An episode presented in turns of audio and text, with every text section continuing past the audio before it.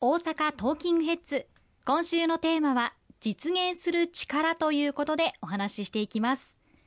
地元の住民のために働く存在である地方議員ですが以前から石川さんもお話しされている通りまずは国で決めただけでは実現できないことがたくさんあるということを前提条件として皆さんに知ってもらいたいですよね。そうですね。あの、この番組でもいつもお話をさせていただいておりますけれども、まあ、国で大きな方向性を決めること、まあ、多々あるんですけれども、それを実際にそれぞれの自治体の状況に応じて、また住民の皆様のニーズに応じて、現場で展開をするのは、各地方自治体ということが多々ございます。例えば、昨年決定されました伴走型の相談支援体制。これは妊娠期に5万円分の経済的負担軽減策。また、出産後にさらに5万円分の経済的負担軽減策。これをお届けをするということとともに、妊娠時また出産時に様々な悩みを抱えていらっしゃる方々に寄り添って相談をするという体制を全国で創設することを決定をいたしました。しかし、それを実際に具体的にどのように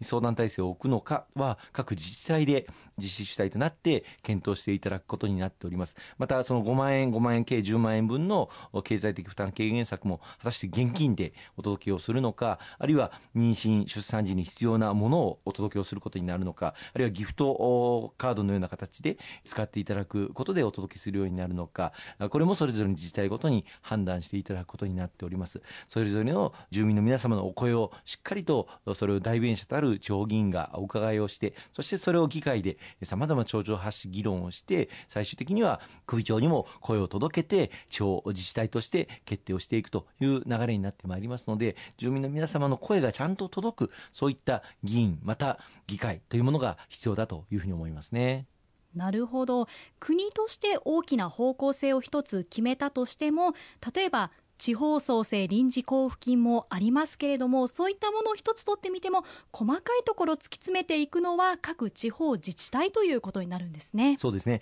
あの昨年の9月に国として地方創生臨時交付金6000億円確保させていただきました。このうち大阪府には174億円交付上限額を示させていただいてさまざ、まなことに使っていただいたんですが例えばその中で大阪府では子どもたち1人に 10kg 相当のお米をお届けをするということを決定をあのしていただきました。この財源は国で全額確保させていただいたんですけれども、その詳細な制度設計をする上でですね、いろんなお声を地域の皆様からいただいたんですね。例えば、地域の小さなお米屋さんからいただいた声は、そんな大阪府からどんどんお米が各家庭に届くようになったら、地域のお米屋さんの売り上げがもう激減してしまって、大変なことになってしまうと。まあそういう声をいただいて、私どもから大阪府に働きかけて、て制度設計、まあ、変更していただいて今回は大阪府からお米を直接ご家庭にお届けするんではなくて地域のお米屋さんあるいはスーパーなどでお米を買っていただけるお米クーポン券をお届けをするというふうに制度が変更になりまして地域のお米屋さんもあの大変喜んでいただいております。また別の話であるご家庭からあのご相談いただいたのが実はうちの子供はお米アレルギーなんですとお米食べられませんっていうお声を頂戴をいたしました。そこでこれもあの担当部局に私どもから働きかけをさせていただきまして今回はあのお米を選ぶこともできますしまたあのお米以外のレトルト食品を選ぶこともできるという選択制にさせていただいてまあ、そのご家族も本当に良かったというふうに喜んでいただいたんですよね。このように、あの、様々な、まあ、制度、支援策ありますけれども、それを構築していく上で、制度設計をしていく上で、いかに地域の住民の皆様のお声を数多く聞いて、そしてそれにできる限り、まあもちろん100%全てをお聞きするというのは、なかなか容易なことではありませんけれども、できる限り多くの方々の声を反映できる制度にしていく、そのことが特に地方自治体の支援策では求められるというふうに思っております。今、地方創生臨時交付金物価高対策ということで、新たに1.2兆円、今回3月末に積みますことになりました。大阪府には210億円、これが交付されることになっております。これをどう使うかっていうのはこれから決まってまいりますので、ぜひとも地域住民の皆様の声がちゃんと反映できるそういう議員を選んでいただいて、この使い道をこれから各議会で決定していっていただきたいと思います。確かにその地元のことをよく知っているのはその各自治体になるかというふうに思いますしやはり今昔の中央集権とは変わってきていて近年では地方でも決めることができることが増えてきたようにも感じますしそう考えると全体を見る国会議員そして細かい部分を見る地方議員この連携がスムーズにどれだけできるのかという部分が大事になってくるということなんでしょうか？そうですね。あのコロナ禍でこれまでもその地方創生臨時交付金というものを各自治体に何度も何度も交付をしてまいりました。その中で各自治体ごとに工夫を凝らして物価高対策またコロナ対策取ってきていただきました。ある自治体では例えば水道料金の減免これを実現したりとかある自治体ではプレミアム付き商品券これを発行するということを決定をしていただいたりとかあると地域では子どもたちの小中学校の給食費の無償化、これを実現したりとか、まあ、それぞれ地域ごとに住民の皆様のニーズ、また状況というのは異なります。それぞれの地域の住民の皆様の思いというものをどれだけ把握をして、そしてそれをどれだけ議会に届けることができるのか、その役割を果たす地方議員さんをぜひ選んでいただきたいと思います。そうですね連携力が非常に大事ということなんですね